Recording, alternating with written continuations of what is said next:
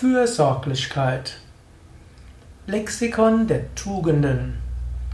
Hallo und herzlich willkommen zu einem weiteren Eintrag im Yoga Vidya Lexikon der Tugenden. Heute zum Thema Fürsorglichkeit.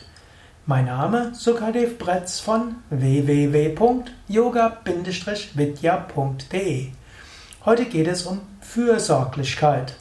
Eine wichtige Eigenschaft, eine wichtige zwischenmenschliche Eigenschaft. Fürsorglichkeit. Ich hatte schon viele Vorträge gegeben, wo es um Entschlossenheit geht, um Enthusiasmus geht und so weiter. Aber es braucht auch zwischenmenschlichen Kit.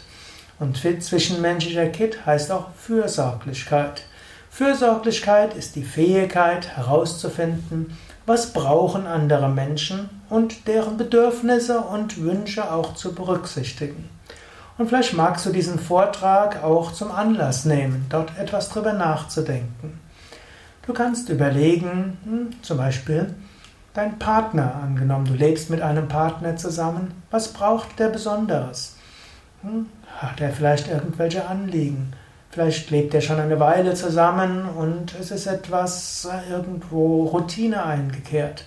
Du kannst überlegen, wie könntest du ihm oder ihr gegenüber Fürsorglichkeit ausdrücken? Natürlich, übermäßige Fürsorglichkeit ist auch nicht gut. Eventuell hast du auch einen Partner, wo du denkst, der ist nicht fürsorglich genug.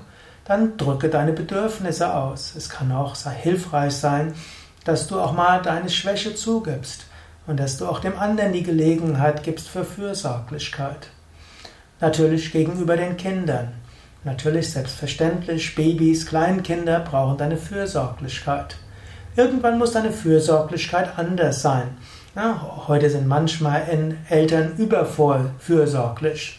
Hm, als ich jung war, ich bin schon mit sechs Jahren allein in die Schule gegangen. Da.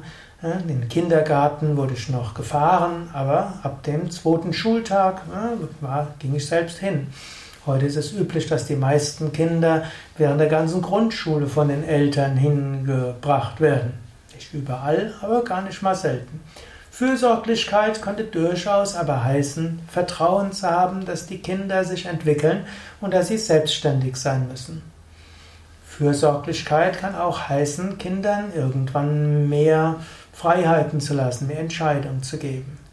Fürsorglichkeit kann aber auch heißen, trotzdem seine Fürsorge Kindern gegenüber zu geben. Manchmal müssen dann auch Kinder gegenüber den Eltern eine gewisse Fürsorglichkeit zeigen. Das muss jetzt nicht heißen, dass du persönlich deine Eltern pflegen musst und bei dir zu Hause haben musst. Aber Fürsorglichkeit kann heißen, regelmäßig anzurufen. Fürsorglichkeit kann sein, regelmäßige Besuche. Fürsorglichkeit gegenüber den Eltern kann heißen, auch mal einen Arztbesuch zusammen zu machen, Krankenhausbesuch und so weiter. Das muss dich in deiner Lebensplanung nicht notwendigerweise zu sehr einschränken. Es kann dich einschränken. Ich kenne einige, die einen Elternteil haben, der beginnende Alzheimer hat und das hat natürlich große Auswirkungen. Ob du diese persönliche Art von Fürsorglichkeit üben willst, musst du selbst überlegen, ob das deine Aufgabe ist. Aber eine gewisse Fürsorglichkeit braucht es. Fürsorglichkeit natürlich auch gegenüber deinen Kollegen. Auch dort kannst du überlegen, braucht er vielleicht etwas, einen besonderen Tee, ein besonderes Wasser, dass du ihm etwas Arbeit abnimmst. Das heißt nicht, dass du dich ausnutzen lassen musst, aber kleine Gefallen, kleine Fürsorglichkeit kann helfen. Dein Chef, dein Mitarbeiter, dein Kunde, der Nachbar, die Nachbarin, das Nachbarskind. Kleine Fürsorglichkeiten können dort helfen. Fürsorglichkeit ist etwas, was Ausdruck ist für Liebe. Liebe heißt nicht einfach nur hm, ein abstraktes Gefühl. Liebe ist auch nicht nur einfach da oder nicht, sondern Liebe zu allen Wesen und zu allen Menschen muss sich ausdrücken.